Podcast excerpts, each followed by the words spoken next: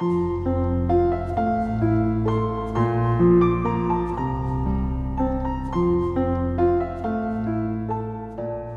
家好，欢迎来到金牌公考每日热点分析。今天我们的话题是：林丹出轨，个人隐私是否值得围观？十一月十七日，并不是一个合适脱光的日子，但是在这一天，至少有两个人被扒得精光。铁路总公司通报了一位局级干部，文件中充斥着大量与他人通奸的细节。这些用词如果登在报纸上，保障会遭到老年读者的投诉。如果你写的文章中有这样的描述，即使是你发在新媒体上，也可能因为涉及色情而被删帖。但是，这样的细节描写出现在严肃的文件中，这样的混搭的文风，反而引起了大量的围观。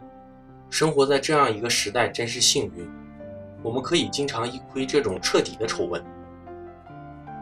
在同一天，某网站发布了对羽毛球运动员林丹的偷拍视频。林丹在妻子孕期出轨，关注度超过了那位铁总官员。人们精心树立的全民偶像林丹，形象在一夜之间坍塌。前几天，娱乐圈就传出将有一件足以称之为年度八卦的大事发生。如今，他终于准时的按照计划发布了。偷拍的狗仔想必心满意足，或许正在大举庆祝。这种精心布局的偷拍，也有让人担忧的一面。这两件事都引起了很大的争议。有人认为，铁总通报官员通奸，明显侵犯了个人隐私，那种细节描写是对当事人的严重侮辱。但是，也有反对的声音。官员有隐私吗？我们老百姓的知情权，难道不应该保护吗？林丹的事情也一样。林丹作为一个公众人物，不是应该承担这种公众人物才有的风险吗？需要区分的其实是一个限度问题。老百姓当然有知情权。按照当前的制度，官员的通奸当然属于失德行为，让铁总全体员工。乃至全国网友知道这位官员通奸，也算是一个适当的处罚。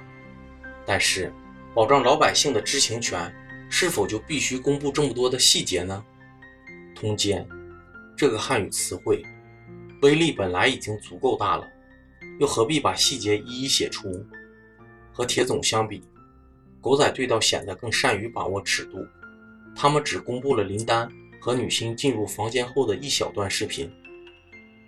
官员和明星都具备公共属性，让他们的行为处在一种透明状态是应该的。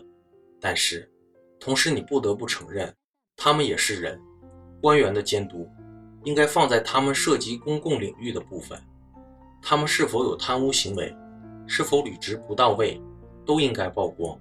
但是，他的私生活如果不涉及公共利益服务的领域，是否就应该公开？公开到何种程度，这是一个值得探讨的问题。就铁总这位官员的遭遇来看，其作为一个人的这部分私欲已经彻底丧失。在这个价值观变得如此多元、人性如此复杂的时代里，我们更应该系统全面地看待问题，不能因为一个点的坏就全面否定一个人，也不要因为一个点的好就全面肯定一个人，多一些理解与。宽容，对社会多一些善意，正是我们这个社会所缺少的。一个人从年轻走向成熟的标志，便是不再以简单的好与坏去肯定或否定一个人。